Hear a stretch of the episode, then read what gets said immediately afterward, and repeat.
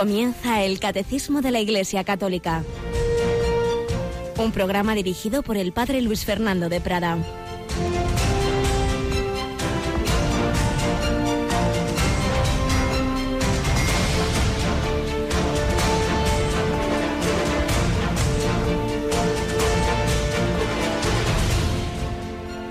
Alabados sean Jesús, María y José. Muy buenos días, muy bienvenidos a este nuevo programa, el último del mes de junio, del mes del corazón de Jesús. Este mes en que recordamos especialmente que el Hijo de Dios hecho hombre sigue con nosotros amándonos con corazón humano, presente muy especialmente en la Eucaristía. Y por eso, como os acaba de recordar Rocío, terminaremos este mes, esta noche, ante el Santísimo Sacramento. Rocío, buenos días. Muy buenos días, Padre. Es que terminamos el mes de junio en víspera de primer viernes de mes y recuerda al que no haya podido oír lo que nos has contado que tenemos esta noche. A las 11 en punto vamos a celebrar la hora santa en la capilla de la emisora con imágenes en la página web www.radiomaria.es para que quien quiera pueda seguirlo tanto con el sonido como con las imágenes. Así que, dado que la capilla es pequeñita y no podemos invitaros más que a unos poquitos, pues todos los demás podéis entrar a través de las ondas e incluso con las imágenes a través de internet, que por cierto, pues teníamos pendiente, teníamos la capilla, la verdad es que bastante chapucerilla, la hemos renovado y ha habido unos voluntarios que nos han regalado unos bancos magníficos que ya ayer pusimos Aquí Radio María se hace así, con regalos de unos, de otros, donativos, tiempo que echan las personas, cada uno va poniendo su granito de arena. Y esto ha sido un buen granazo porque unos pequeños, porque es una capilla pequeñita, unos pequeños bancos, pero realmente magníficos eh, que tenemos. Y por ello, bueno, si esta noche entráis en la, en, en la página web podréis, podréis ver esa nuestra capilla reformada y lo que es más importante en ella, por supuesto que siempre es lo mismo, es que ahí estará el Señor en la custodia. Y por otro lado, Rocío, decíamos que vamos a empezar el mes de julio pues muy carismáticos, invocando al Espíritu Santo en la Asamblea de la Renovación, ¿verdad? Sí, les hemos empezado ya a contar con esas cuñas que el 1 y el 2 de julio nos vamos a la Asamblea, la 38 Asamblea Nacional de la Renovación Carismática, que es en el Madrid Arena, pues allí se va Radio María para ofrecerles las enseñanzas de Ralph Martin. Ayer precisamente me, encontraba con el coordinador nacional de la renovación carismática y su mujer. Me decía que como es tan grande el, el espacio que esta vez han, alquilado, pues quedan, quedan plazas y por tanto quien quiera vivirlo en directo, pues ya sabe que puede eh, ponerse en contacto con la renovación carismática a través de la página web e inscribirse en esta asamblea cuyas predicaciones e enseñanzas son de uno de los iniciadores de la renovación carismática en Estados Unidos, que es miembro del Consejo Pontificio de la Nueva Evangelización, Ralph Martin, un seglar pero un hombre lleno del fuego del Espíritu Santo y del deseo de evangelizar, y transmitirá Radio María sus cuatro enseñanzas. Mañana viernes, doce y media de la mañana y cinco de la tarde, las dos primeras. Pues nada, vamos adelante en esta nueva edición del catecismo para que en ese día a día el Señor nos vaya instruyendo, nos vaya enseñando lo que enseñó en su vida pública, nos lo pueda enseñar ahora a nosotros, a través de la Iglesia, a través de esa enseñanza sintetizada de manera bíblica, magisterial y tradicional en el catecismo de la Iglesia Católica.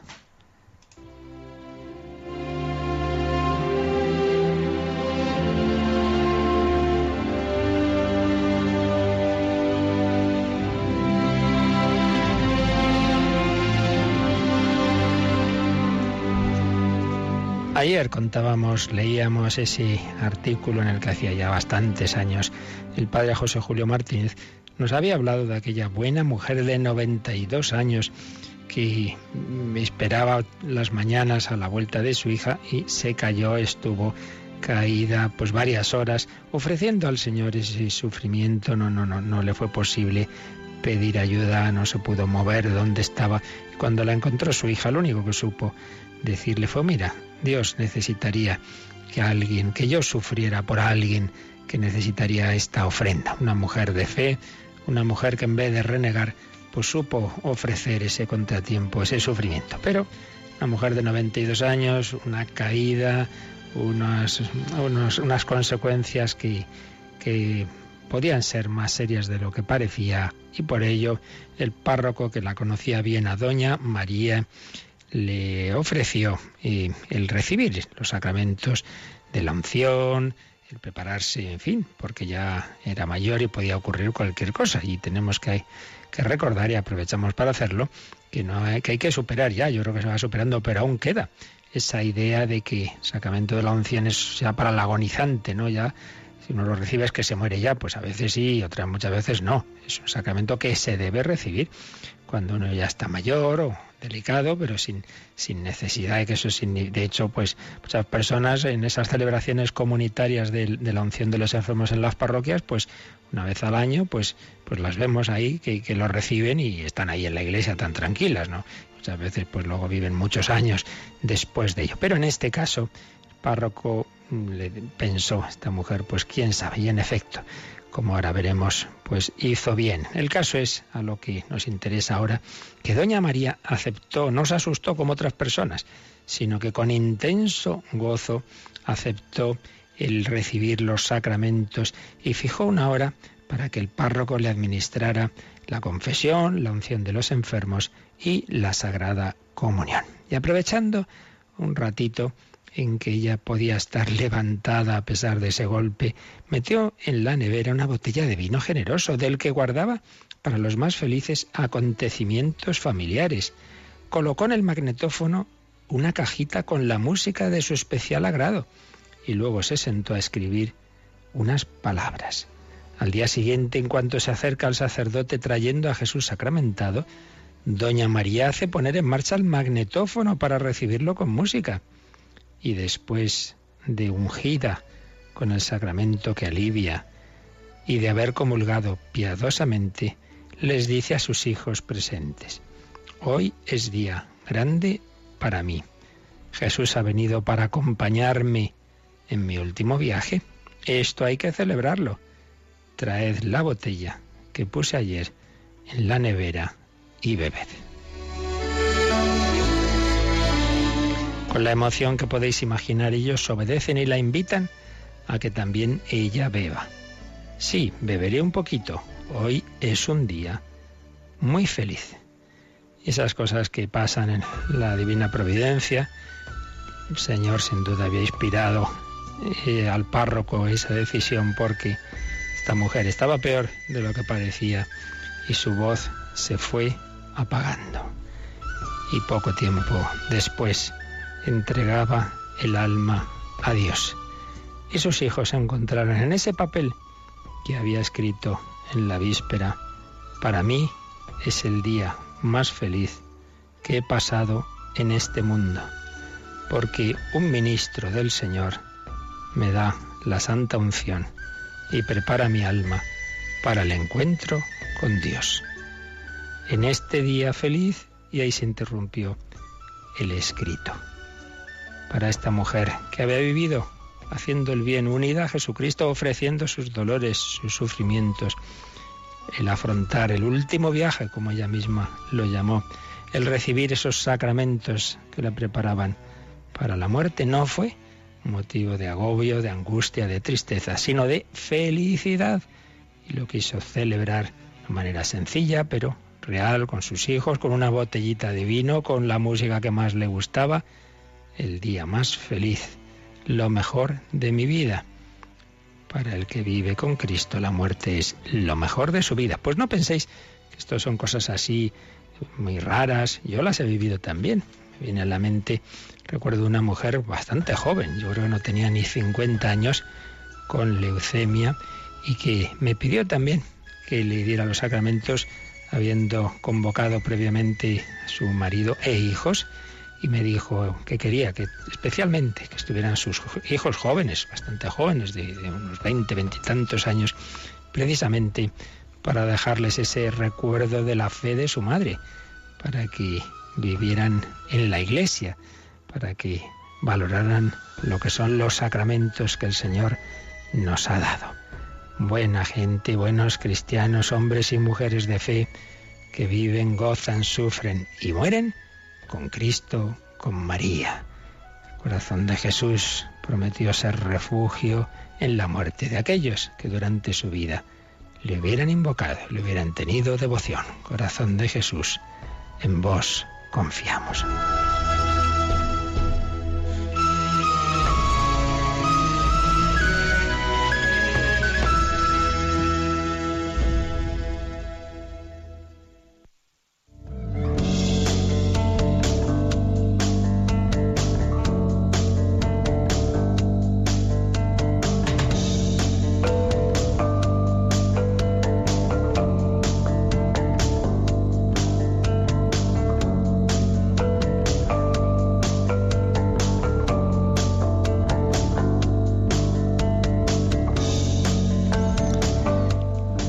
De Cristo que nos ama a todos, que se dirige especialmente a los más necesitados, a los pobres, a los enfermos, a los pecadores, que les anuncia su reino. Bueno, pues esto es lo que estamos viendo en el catecismo. Hemos precisado en los días anteriores ese concepto del reino de Dios con lo que nos dice el Catecismo a partir del número 541, con lo que enseñó Juan Pablo II, especialmente en el capítulo segundo de su encíclica Redentoris Missio, y con las precisiones del grandísimo teólogo Joseph Ratzinger Benedicto XVI en su libro Jesús de Nazaret. Todo esto lo, lo, hacíamos ayer, precisábamos ayer, y ya los números que nos quedan del catecismo son más sencillos, menos teológicos, digamos, son más de resumen de la predicación de Jesús, de a quién se dirigía especialmente, quién aceptaba más fácilmente ese anuncio del reino de Dios, cómo Jesús invitaba a los pecadores, cómo explicaba el reino con sus parábolas. Bueno, pues vamos a leer todo esto a partir del número 544. Así que, Rocío, cogemos este número 544, vamos con él. El reino pertenece a los pobres y a los pequeños, es decir, a los que lo acogen con un corazón humilde. Jesús fue enviado para anunciar la buena nueva a los pobres. Los declara bienaventurados porque de ellos es el reino de los cielos. A los pequeños es a quienes el Padre se ha dignado revelar las cosas que ha ocultado a los sabios y prudentes. Jesús, desde el pesebre hasta la cruz, comparte la vida de los pobres. Conoce el hambre, la sed y la privación. Aún más, se identifica con los pobres de todas clases y hace del amor activo hacia ellos la condición para entrar en su reino. Un número un poquito largo en el que aparecen ideas todas relacionadas, como es natural, pero con diversos matices. En primer lugar, se nos habla de cómo ese reino que Jesús predicaba a todos, ricos y pobres. Recordemos varias comidas y cenas en casas de gente rica, en casa de, de aquel Simón el fariseo, en casa de, de Zaqueo, por supuesto, él iba a todas partes. Pero es verdad que esa predicación que él dirige a todos, especialmente la cogían los que uno a lo mejor menos se podía esperar, los alejados, los pecadores, los pobres, los pequeños. Es muy importante y aquí viene citado en Mateo 11, 25, ese momento en que Jesús mira hacia el cielo y hace esa oración, llamamos el himno de exultación. Te doy gracias, Padre, porque has ocultado estas cosas a los sabios y entendidos se las has revelado a la gente sencilla. Bueno, como todo hay que saber entender bien esa frase. No es has ocultado, Ale, para que no lo encuentren y se fastidien, no, sino en el sentido de que precisamente y más que los sabios entendidos. Recuerdo un profesor mío que decía, hombre, la traducción más corriente sería los sabiondos, la traducción más, más ajustada. No, no, no, no, porque sea sabio ya no va a aceptar la revelación, sino porque se lo cree, se cree que sabe mucho, sabiondo.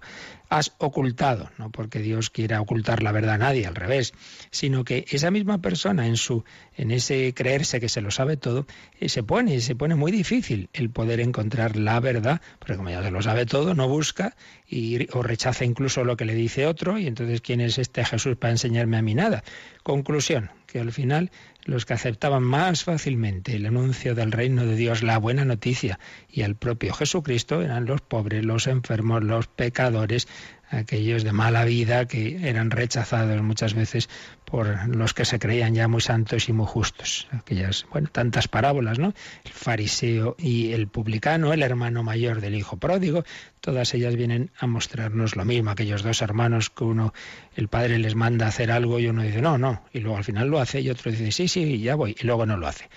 El Señor pues ve el corazón y sabe que muchas veces las apariencias nos engañan. Por un lado, pues se nos dice en este número que el reino de Dios es acogido fácilmente por los pobres y pequeños. Recordemos también, de los niños es el reino de los cielos y de los que se hacen como ellos, claro. No es de los niños simplemente por la edad, no, no, no es eso, sino que debemos tener un corazón de niño en el buen sentido de la palabra. La infancia espiritual de la que tenemos una grandísima doctora de la Iglesia, que murió con solo 24 años, Santa Teresa del Niño Jesús, Santa Teresita, que decimos de Lisieux que Dios a través de ella nos dio esa enseñanza de confiar, una confianza loca del niño en brazos de sus padres, como ella se sentía tan querida por su padre, su madre la perdió muy pequeñita y su padre pues la, la cuidaba, la mimaba en el buen sentido de la palabra, de darle cariño, pero a la vez la exigía y le regañaba y lo que hiciera falta porque ese hombre, canonizado con su mujer, por cierto, pues se mostraba lo que hace Dios con nosotros, que es querernos mucho, pero un amor que quiere sacar lo mejor de nosotros mismos. Pues bien, Santa Teresita, que se sentía tan querida por su padre, pues decía, bueno, mucho más mi Padre Dios, nuestro Padre Dios, que nos quiere, que no perdamos nunca la confianza, que le pidamos perdón cuando caemos. Dice, los niños pequeños caen muchas veces y se levantan enseguida. Nosotros, en cambio, muchas veces, ay, ay, lo que he hecho, ay, qué desastre soy. Estamos ahí mirándonos a nosotros mismos, lamentándonos de nuestras caídas. Pues hombre, acepta esa fragilidad, que eres pobre, que eres pequeño. El reino pertenece a los pobres y a los pequeños, es decir, a los que lo acogen con un corazón humilde. Pero un segundo momento del, número, una segunda idea, nos habla eh, de que el propio Jesús, Jesús ha vivido esa pobreza, eh, en concreto ya la pobreza material. Jesús desde el pesebre hasta la cruz ha compartido la vida de los pobres, ha conocido el hambre, la sed, la privación. Y en tercer lugar, se nos dice que se identifica, una vez que ya Jesús ha resucitado, pero se identifica con los pobres de todas clases y hace del amor activo hacia ellos la condición para entrar en el reino. Y ahí viene la cita del famoso capítulo 25 de San Mateo, el juicio final. Tuve hambre y me disteis de comer, tuve sed y me disteis de beber.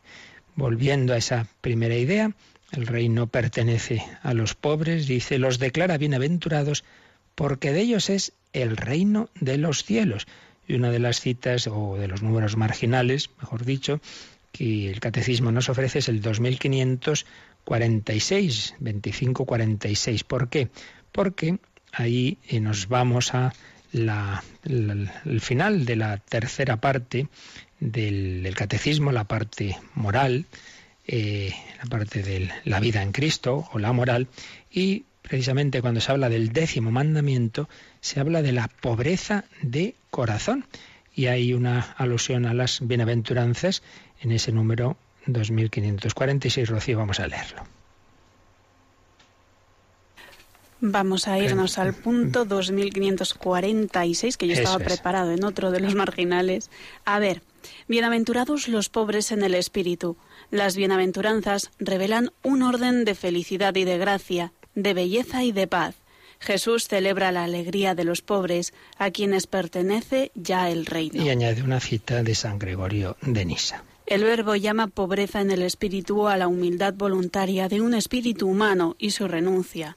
El apóstol nos da como ejemplo la pobreza de Dios cuando dice se hizo pobre por nosotros. Se hizo pobre por nosotros el verbo nos da ese ejemplo de pobreza, de humildad voluntaria y de renuncia, la pobreza de Dios. Cristo, Dios se hizo pobre para enriquecernos con su pobreza. Una idea impresionante que nos da San Pablo en su segunda carta a los Corintios, segunda Corintios 8, 9. Pero antes nos ha dicho el Catecismo, este número 2546, que las bienaventuranzas revelan un orden de felicidad y de gracia, de belleza y de paz Jesús celebra la alegría de los pobres, a quienes pertenece ya el reino. Pues es verdad, cuántas veces se encuentra uno y pobres mm, cuando tienen una fe viva, pero con una inmensa alegría, y en cambio ricos que tienen de todo y ya aburridos de la vida y, sin esa alegría y sin ese entusiasmo. Eso desde luego Yo lo, he visto y lo veo muchas veces en comunidades religiosas muy, muy pobres, pero con una alegría que es que vamos, desbordante. Sale uno de esas comunidades como, como un cohete diciendo, madre mía, qué entusiasmo, qué maravilla. La alegría de los pobres, las bienaventuranzas. También hay un número, el 2443, el 2443, que el catecismo nos ofrece para completar lo que aquí se nos dice. Y este ya se refiere a ese otro aspecto de que si el Señor está especialmente presente a los pobres, pues es muy importante el amor a los pobres. En los pobres nos encontramos a Jesucristo. Vamos a leer este número 2443, que también es de la tercera parte, la parte moral del catecismo. 24-43, ¿lo tienes? Sí. Dios bendice a los que ayudan a los pobres y reprueba a los que se niegan a hacerlo.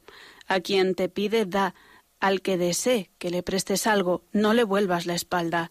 Gratis lo recibisteis, dadlo gratis. Jesucristo reconocerá a sus elegidos en los que hayan hecho por los pobres.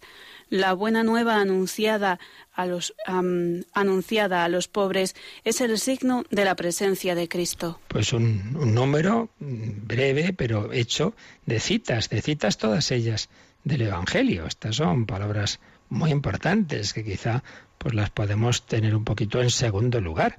Dios bendice a los que ayudan a los pobres y reprueba a los que se niegan a hacerlo. Y nos da estas citas del Señor para apoyar esa idea. A quien te pide da. Al que desee que le prestes algo, no le vuelvas la espalda. Mateo 5, 42. Es del Sermón del Montes. Que, hombre, que de entrada tú tengas una, una actitud no de... De entrada no. Hombre, no, de entrada sí. Otra cosa es, esto no quiere decir ya lo hemos explicado en otras ocasiones, que uno vaya por la calle, el primero que se te acerque sin más, ir dando a todo el mundo y así sin, sin, sin sentido de, bueno, a ver cómo yo hago las limosnas. Es mejor hacerlo de una manera ordenada, a través de quien conoce esas situaciones, a través de cadetas. Bien, eso ya es la forma concreta de hacer las cosas. Pero lo que aquí se nos dice es que uno no sea un agarrado a sus cosas, ¿no? Como andamos mal, es mejor ahorrar. Hombre, no, pues tiene un corazón abierto como Dios lo tiene contigo. Por eso, segunda cita, gratis lo habéis recibido, dadlo gratis. Mateo 18. Esto vale en general para todos los dones que Dios nos da. Si Dios te, te, da la fe, una buena formación, pues hombre, colabora tú en enseñar a los demás. Dios te da buena salud, pues emplea bien tu salud para ayudar a los demás. Dios te da bienes materiales, pues colabora con ellos al quien no tiene lo más eh, elemental. Y luego, pues se nos recuerda de nuevo esa, esa cita del juicio final. Jesucristo reconocerá eh, a sus elegidos en lo que hayan hecho por los pobres. Tuve hambre y me disteis de comer. Y finalmente, la última frase de este número 2443 es que la buena nueva anunciada a los pobres es signo de la presencia de Cristo, uno de los signos de que se está evangelizando bien, de que se están haciendo las cosas bien, es ese anuncio a los pobres. Y resulta que vamos a un sitio y ahí solo nos dedicamos a la gente más rica, más más, más culta, más elevada, que también hay que evangelizarles, pero no, no, solo nos centramos en eso y tal, y los pobres, bueno, eso ya, ya después. Oiga, aquí hay algo que no va evangélicamente, el Señor no, no, no, hizo, no hizo así las cosas. El reino de Dios, el reino anunciado a los pobres, y así se va construyendo ese reino. Y esto tenía precedentes en el Antiguo Testamento, cómo se fue preparando ese reino, ese reino de Israel eh, sufrió dificultades también que de alguna manera anunciaban esa pobreza. Bueno, algo de esto nos dice el, otro número marginal que aquí se nos ofrece, que es el 709. 709, este sí que está en esta misma primera parte del catecismo, en la que estamos ahora, la parte del credo, pero vamos, vamos a leerlo porque, bueno, complementa todas estas ideas sobre el reino de Dios. 709, Rocío. La ley, signo de la promesa y de la alianza, habría debido regir el corazón y las instituciones del pueblo salido de la fe de Abraham. Si de veras escucháis mi voz y guardáis mi alianza, seréis para mí un reino de sacerdotes y una nación santa.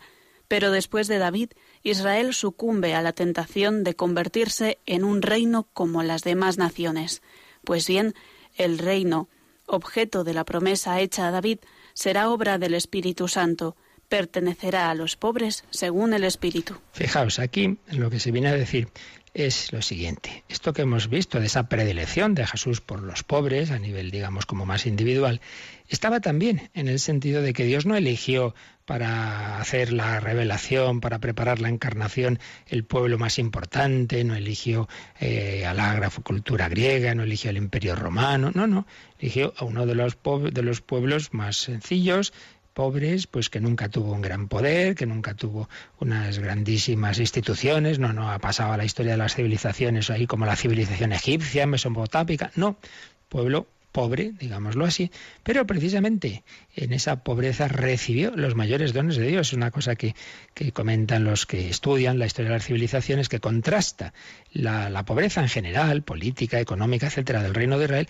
con el, el, nivel religioso, claro, porque alrededor de Israel pues había cultos politeístas, a ídolos de tal, de cual. Israel, esa fe en el único Dios, en Yahvé, esa ley de Dios, ese, ese, ese nivel, digamos, religioso y, moral muy por encima de, de, de, lo habitual, claro, es que, es que habían recibido una revelación de lo alto, muy, muy especial. Pero a lo que vamos, es un reino pobre y tuvo la tentación, como la tenemos todos, de quererse parecer a otros reinos, pero olvidando muchas veces a su Señor, al Dios que le había sacado de, la esclavitud de, Egipto. Entonces dice que el, el, el, reino de Israel sucumbió a la tentación de convertirse en un reino como las demás naciones. Vamos a hacer lo que los demás.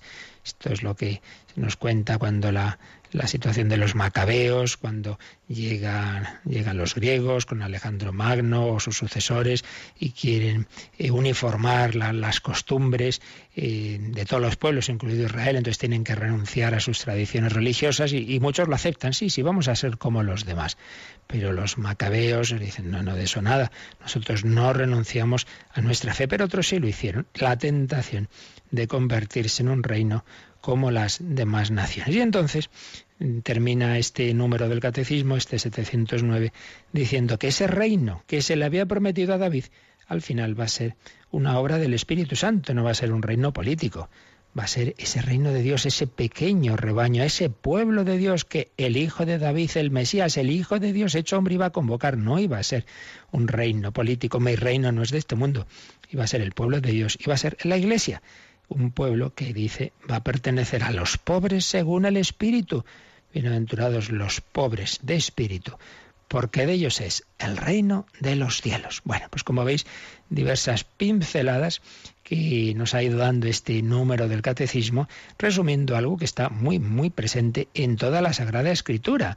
Esa atención especial, esa predilección especial del Señor por los pobres, ese escoger un pueblo pobre, ese recibir el, el, anuncio de Cristo, especialmente los pobres, la importancia en la vida cristiana del amor a los pobres, todo ello porque el Hijo de Dios se ha hecho pobre y nos ha invitado a acudir a Él. Venid a mí, venid a mí los pobres, los que estáis cansados. Y los pobres más pobres no son los materiales, son por un lado los que le falta ese bien que tanto deseamos todos, la salud.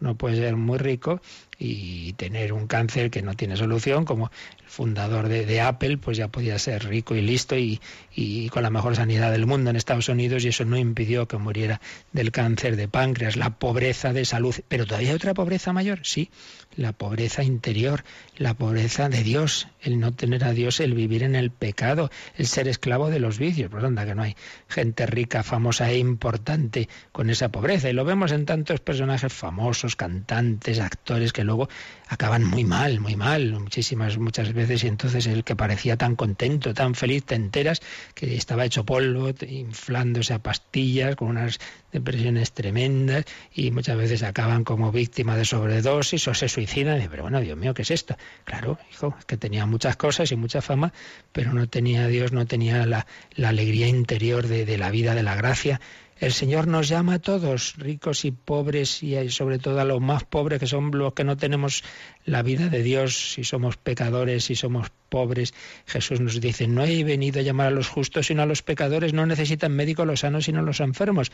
Vamos a escuchar también hoy, vamos a escuchar esta mañana esta llamada de Jesús. Venid a mí, venid a mí todos, todos.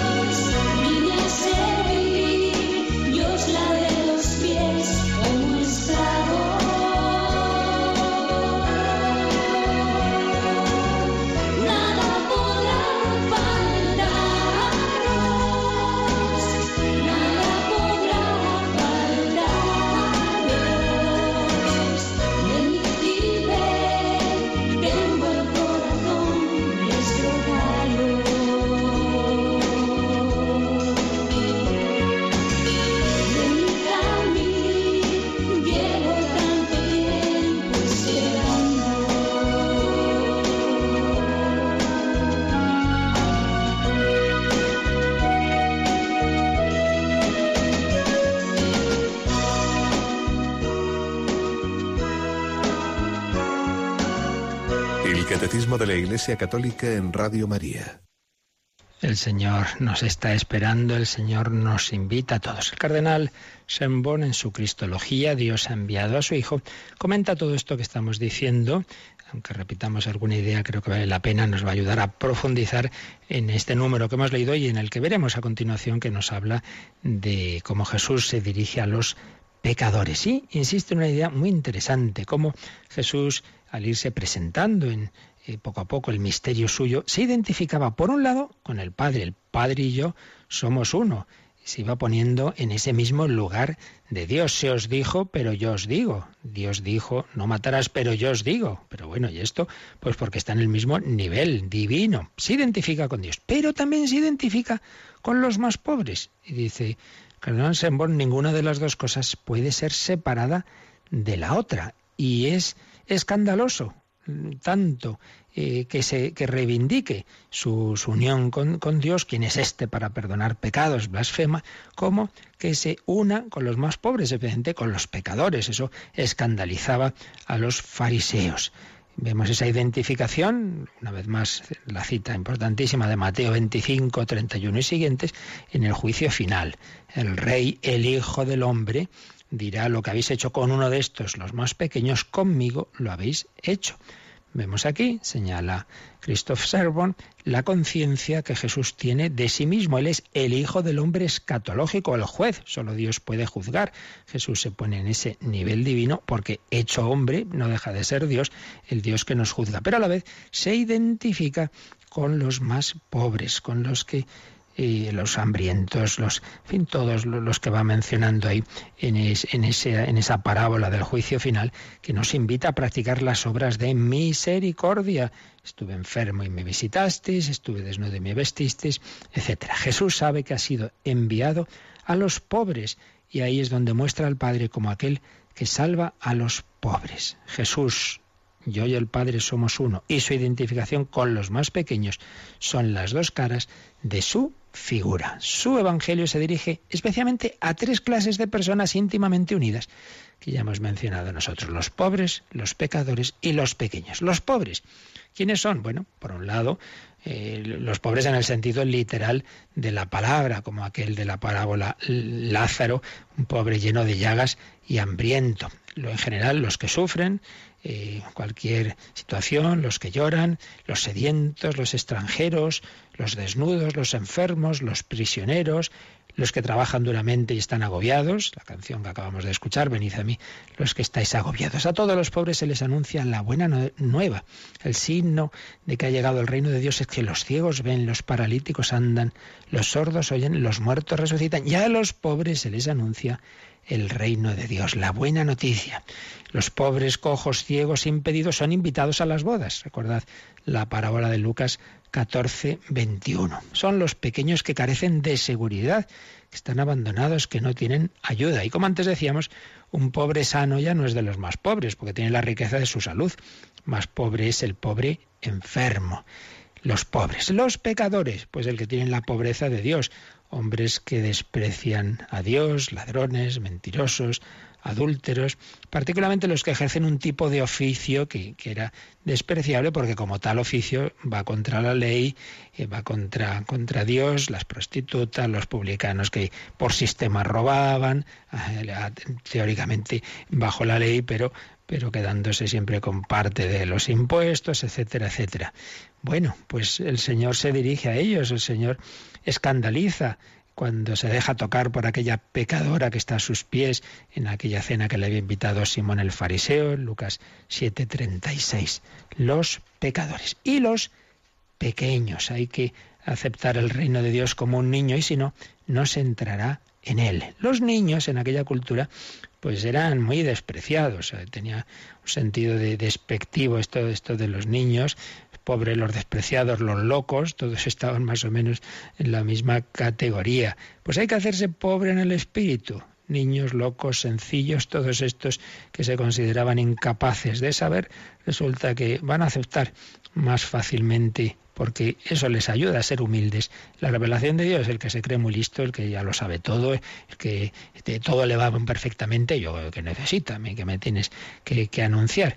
La importancia de esa humildad interior pues que, que, vemos reflejada en ese sentido bien entendido de la infancia, la infancia. Y todo esto, todo ese espíritu de pobreza aparece clarísimamente en el cántico de la Virgen María, en el Magnificat. Dios derriba del trono a los poderosos y enaltece a los humildes, a los hambrientos los colma de bienes y a los ricos los despide vacíos. Dios actúa en la historia, ayuda a los más pobres, se les hará justicia. Jesús se comprendió a sí mismo como el definitivo mensajero. Recordad ese momento en que Juan Bautista envía a sus mensajeros. ¿Eres tú el que ha de venir o tenemos que esperar a otro? No, no, no. Mirad lo que está ocurriendo. Los ciegos ven, los lisiados andan y a los pobres se les anuncia la buena noticia. Dichoso el que no se escandalice de mí. Jesús indica que Él es el definitivo mensajero, Él es ya no un profeta más, sino el Hijo de Dios hecho hombre, y uno de los signos es que a los pobres se les anuncia la buena noticia. Los pecadores reciben la misericordia de Dios. Él se sienta a la mesa con los pecadores. Esto es realmente fundamental. Así pues, Conclusión importante. Identificación de Jesús con el Padre, es el Hijo de Dios, Dios de Dios, luz de luz, e identificación de Jesús con los pobres en este sentido amplio que hemos estado viendo y que aquí nos ha resumido magníficamente el cardenal Sanborn, pobreza material, pobreza de salud, pobreza espiritual, todas las, las heridas que la humanidad lleva, los pecadores, los niños, todo ello mm, son tipos de pobreza que paradójicamente pues facilitan que acojamos, nos abramos, recibamos los dones que Dios quiere darnos. Bueno, pues vamos a ver en el número siguiente cómo eh, esto se aplica a ese segundo grupo de personas que acabamos de mencionar, los pecadores. Número 545, Jesús invita a los pecadores a su reino. Vamos a leerlo, Rocío. Jesús invita a los pecadores al banquete del reino. No he venido a llamar a justos, sino a pecadores. Les invita a la conversión sin la cual no se puede entrar en el reino pero les muestra de palabra y con hechos la misericordia sin límites de su Padre hacia ellos y la inmensa alegría en el cielo por un solo pecador que se convierta. La prueba suprema de este amor será el sacrificio de su propia vida para remisión de los pecados un número precioso, pues como todos estos, empedrado de, citas bíblicas, porque aquí pues la Iglesia lo único que hace en el catecismo es sintetizar las enseñanzas del Señor, de, de la Escritura y particularmente del Nuevo Testamento. Y un número que creo que es muy práctico y pedagógico para nosotros, porque muchas veces nos vamos de un extremo a otro. Del extremo que antes decíamos, de uno se lo cree que ya se lo sabe todo y se cree muy bueno y yo no necesito de Cristo y, y no, si yo ya soy, yo soy católico, ¿eh? yo, a mí que me tiene que enseñar, si yo ya me formé en un colegio muy bueno y estaba en no sé qué grupo y ya me lo sé todo, mal asunto, porque uno se va haciendo autosuficiente, pero de eso muchas veces nos vamos al extremo de que precisamente por la soberbia uno acaba cayendo en un gran pecado, o en varios, o, o se acaba haciendo esclavo de un vicio y entonces se hunde en la miseria. Ya, es que no tengo remedio, es que no tengo solución, es que yo ya a mí, vamos, ya, ya conmigo la misericordia de Dios ya tiene poco que hacer, yo debo ser un caso único, el peor del mundo, como una vez le decían a uno, yo soy el mayor pecador del mundo. Me dijo, no, no te hagas ilusiones, ni como pecador eres el número uno, no, no, no te creas aquí el, el protagonista, como dice Monseñor Munilla, hay quienes siempre tienen que ser protagonistas. Si es bautizo es el niño, si es boda la novia, y si hace, hace falta el muerto en el funeral. El caso es que, que todo el mundo me mire a mí, hombre, que no, que no es así, ni como pecador eres el mayor. Pues a veces nos pasa esto, que nos vamos de creernos buenísimos a creernos sin remedio, sin solución. Pues yo en esos casos os invito, cuando nos pase, que a todos nos pasa pues con mayor o menor frecuencia, a recordarnos a nosotros mismos esa frase de Jesús. No necesitan médicos los sanos, sino los enfermos. No he venido a llamar a los justos, sino a los pecadores. Venga, ven a la iglesia. No, si es que estoy muy mal. Pues por eso, hijo, pues por eso. Hospital de campaña dice el Papa Francisco. Pero ¿cómo voy a rezar? Pues eso, a pedir a Dios ayuda. ¿Cómo rezaba el, publicano? Oh Dios, ten compasión de este pecador. ¿Cómo rezaba el fariseo? Uy, que soy muy bueno, ¿eh? te doy gracias, ya soy muy bueno. No, esa, oración no vale para nada. Hay que dirigirse al Señor desde la humildad y la humildad es la verdad y la verdad es que somos pobres y pecadores. Por tanto, acudir al Señor tal como somos, no le tengas miedo. No dejes de ir al Señor, no dejes de acudir a la oración, no dejes de acudir a la Santa Misa y no puedo comulgar. Bueno, pues que a pesar de todo la misa tiene un valor infinito, te va a dar la gracia para salir de esa situación, acércate al sacerdote y, él te va a ayudar a poderte confesar. Pero si es que estoy muy mal, pues por eso, la confesión es para curar las heridas, como si uno estuviera enfermo, dices, oye, llamamos al médico, no, no, ya iré yo a verlo cuando esté bien. Hombre, no, el médico viene cuando tú estás mal. No, esperes a estar bien, no me digo eso cuando uno está enfermo. Pues Cristo es el salvador del enfermo, del pobre, del pecador, y Cristo cura a través de su iglesia. Acércate, acércate. Jesús invita a los pecadores al banquete del reino, los invita a la conversión, sin la cual no se puede entrar en el reino, pero les muestra la misericordia sin límites del Padre hacia ellos. Entonces aquí el catecismo nos cita la parábola del hijo pródigo. Hay que ya, ya después de todo lo que ha hecho ese hijo, pues vuelve diciendo, bueno, como mucho que me acepten como un jornalero. Eh, padre, ya no soy digno de llamarme hijo tuyo, trátame como uno de los jornaleros. ¿Qué es eso, hijo? ¿Qué es eso de como uno de jornaleros? Poner el del mejor vestido, el anillo, las sandalias. Bueno, vuelvo a la iglesia, pero ya, en fin, con, con que me dejen venir aquí un poquito y tal. Pero ¿qué es eso, hombre? Que Dios te, te, te perdona y olvida todo lo que has hecho, misericordia sin límites del Padre y la inmensa alegría en el cielo por un solo pecador que se convierta en el cielo, es decir, en el corazón de Dios cada vez que nos arrepentimos y que damos un paso a la conversión y nos confesamos, damos, una alegría al Señor. Mirad, personas que les cuesta un poco la confesión o dicen, bueno, tampoco así me hace mucha falta, pues a lo mejor puede ayudar el pensar esto. Yo cada vez que peco doy un disgusto al Señor, pero cada vez que me arrepiento y me confieso le doy una alegría al Señor y a la Virgen. Bueno, pues confiésate por eso voy a confesarme para dar una alegría al Señor, porque Jesucristo disfruta perdonándonos. Si no lo haces por ti mismo, hazlo por Él, hombre, hazlo por Él. Igual que la oración, uno puede decir, voy a hacer un rato de oración, una visita al Santísimo porque me ayuda, me, me hace bien, pues claro que sí, estupendo. Pero también puedes hacerlo, decir, oye, voy a visitar a Jesús porque le alegra que le visite, como un amigo le alegra recibir mi visita. Que no pensemos solo en nosotros mismos, salir de nosotros mismos también a nivel de espiritualidad no centrarnos tanto en mí, sino salir de mí hacia Él. Voy a confesarme para alegrar al Señor. Voy a hacerle una visita para alegrar al corazón de Cristo que se ha quedado en la Eucaristía. En cualquier caso, acudir a Él estés como estés. Pero es que estoy súper mal. Bueno, pues eso, eh, Cristo tiene remedio para todos. No eres tú aquí el único sin solución. Se nos cita también eh, Primera de Timoteo 1.15, donde San Pablo nos dice, Cristo vino por los pecadores y el primero soy yo. Nunca perdió la conciencia de que era un gran pecador, de que había sido perseguidor de los cristianos. Nunca pensó, no, no, yo ya soy un santo, que va. Siempre tuvo esa conciencia de su miseria, pero a la vez de la gracia y de la misericordia de Dios.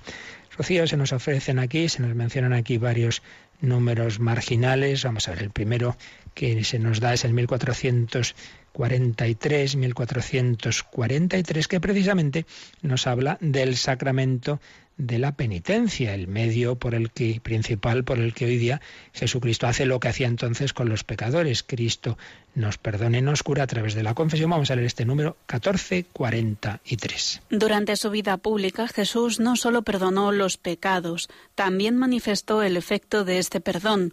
A los pecadores que son perdonados los vuelve a integrar en la comunidad del pueblo de Dios, de donde el pecado los había alejado o incluso excluido.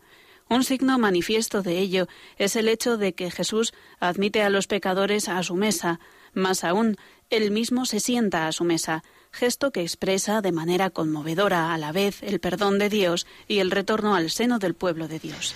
Muy bello, aquí se nos resume pues lo que hemos comentado de cómo actuaba Jesús con los pecadores, pero se hace dentro de un párrafo que nos habla de que la confesión reconcilia con Dios y con la Iglesia y entonces lo ve en este signo, el catecismo, ¿no? Jesús comía con los pecadores. Pues tú, cuando te arrepientes, cuando te confiesas, comes, entras en ese banquete de la Eucaristía, eh, te sientas a la mesa con Jesús. Podemos incluso decir que si Jesús comía con los pecadores, hoy día hay un paso más, se deja comer por los pecadores. Hemos pedido perdón, nos ha confesado, perdonado a Jesús a través de la confesión y ahora como con él y le como a él realmente impresionante. Este sacramento en el que Jesús sigue haciendo ahora, a través de la Iglesia, lo que, lo que hizo directamente en su vida pública. También el 1846 es puesto aquí como un número que ilumina lo que está tratando. El catecismo este va más al fondo de cómo precisamente Jesucristo ha venido a manifestar en toda su vida, toda su obra, eh, su misericordia con los pecadores. Vamos a leer este 1846. El Evangelio es la revelación en Jesucristo de la misericordia de Dios con los pecadores. El ángel anuncia a José, tú le pondrás por nombre Jesús, porque él salvará a su pueblo de sus pecados y en la institución de la Eucaristía, sacramento de la redención, Jesús dice, Esta es mi sangre de la alianza que va a ser derramada por muchos para remisión de los pecados. Aquí podemos ver que esto no es que sea un aspecto más o menos importante de la no, no, es que Jesús ha venido a eso, a redimirnos de los pecados, hasta el nombre, hasta el nombre que el ángel le explica a José que se le tiene que poner el nombre de Jesús, precisamente Dios salva porque va a salvar de qué? De los pecados. No es un tema marginal, es que Jesús ha venido a ello.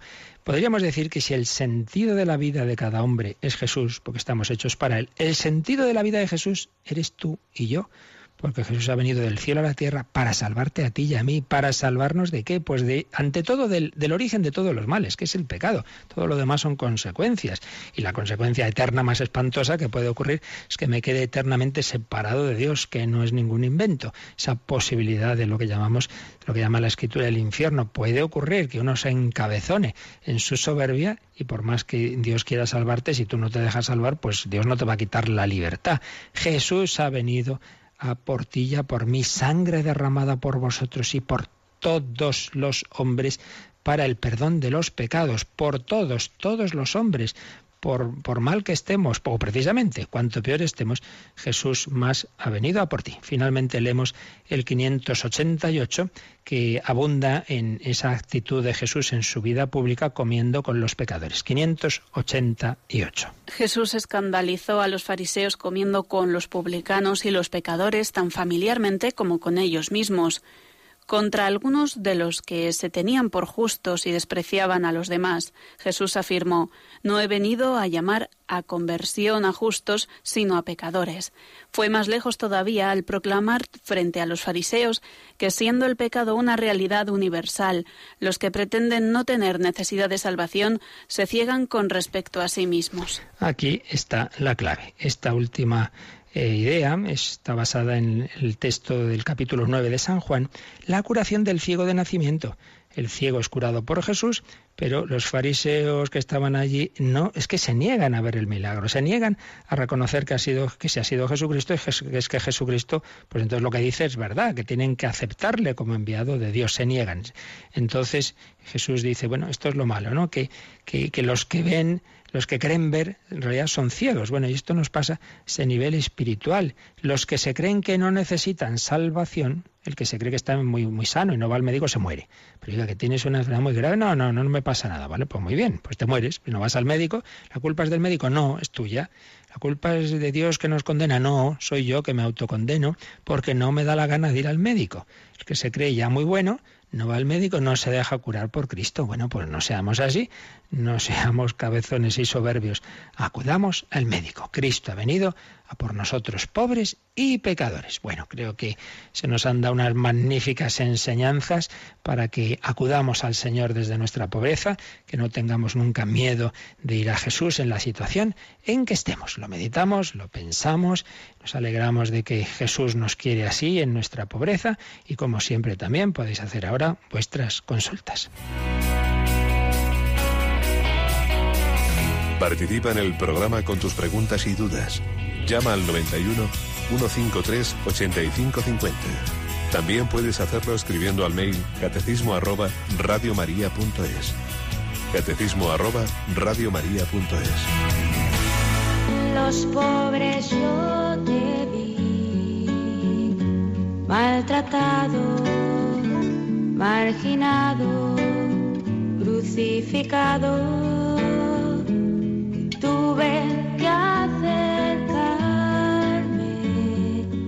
de sentir que en ellos siempre tú me llamas. En los pobres yo te vi, maltratado, marginado, crucificado.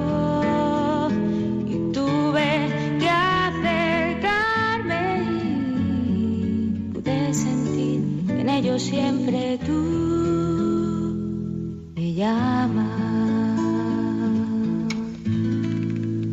en los pobres yo te vi. Jesús presente en los pobres. Tenemos una consulta por correo de Antar. Por cierto, recordad intentad cuando pongáis, escribáis o llaméis, decir no solo el nombre, sino de dónde llamáis. Así vamos viendo también esa presencia de, la, de, Radio María en tantos lugares de España y del mundo. Bueno, pues nos pregunta Antar, me gustaría saber si es grave o incluso pecado que un cristiano crea los horóscopos y similares artes adivinatorias. Esto está tratado en el catecismo cuando habla del segundo mandamiento. Segundo mandamiento, no tomarás el nombre de Dios en vano, ahí entra en diversos aspectos, es a partir del número 2142. Entonces, bueno, sin, sin entrar en, en detalles, pero evidentemente una de las cosas que entra aquí es que no bueno, os he dicho el segundo mandamiento y me he equivocado. Es en el primer, en el primer mandamiento donde se trata, se trata de esto, en efecto. Porque este primer mandamiento, poner al Señor en el centro, pues cuando empezamos a creer en otras cosas y pensar que mi vida, más que Dios, la llevan los astros y la lleva no sé qué influencia, entonces entramos en una serie de, de supersticiones y, esto viene, en por ejemplo, el número de resumen de eh, que trata de esto el 2138. Dice, la superstición es una desviación del culto que debemos al verdadero Dios, la cual conduce a la idolatría y a distintas formas de adivinación y de magia. Entonces, pues podéis leeros pues lo que dice el, catecismo a partir del número 2115, es un apartado que se trata, que se llama adivinación y magia. Entonces, está mal, está mal. Eh, eh, ¿Qué pecado comete uno subjetivamente? Bueno, eso ya, el terreno más personal, pues depende. Hasta qué punto uno se lo toma muy en serio, eh, cree en ello firmemente. Bueno, eso ya la precisión de la responsabilidad subjetiva es algo que no podemos dar una respuesta así general, ¿no? Pero lo importante es que eso va contra la fe, en que es solo Dios quien lleva nuestra vida y que no estamos en manos de no sé qué extrañas fuerzas a las que hay que acudir Dice, por ejemplo, el 21.16, la consulta de horóscopos, la astrología, la quiromancia, la interpretación de presagios, etcétera, etcétera, etcétera, manifiestan, eh, están en contradicción con el honor y respeto que debemos solamente a Dios, solamente a Dios. Y Jesús nos preguntaba qué significa eso de que a veces se dice que no hay que abusar de la misericordia de Dios. Bueno, estamos diciendo que, que hay que confiar en la misericordia de Dios, sea el que sea los pecados que tengamos, eso está clarísimo. Pero claro, si uno dijera, y como Dios es tan bueno, pues nada, voy a hacer esto y lo otro y lo demás allá, ya luego le pido perdón. Eso es lo que es abusar. Una cosa es que uno con conciencia de haber cometido pecados, pues no tenga miedo de acudir al Señor y otra cosa es que como uno ya sabe que Dios es así, es como si un hijo dijera, como mis padres son muy buenos, pues no, no le va a importar nada que les robe, hombre.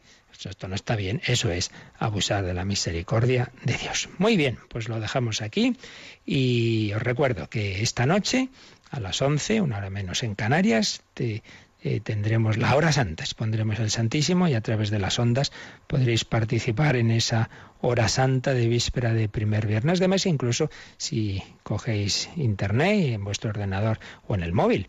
Eh, entráis en la página web de Radio María, podréis incluso ver esa exposición del Santísimo y entrar a través de las imágenes de internet en nuestra capillita. Y así hacemos esa hora de oración y reparación al corazón de Jesús. La bendición de Dios Todopoderoso, Padre, Hijo y Espíritu Santo, descienda sobre vosotros. Alabado sea Jesucristo.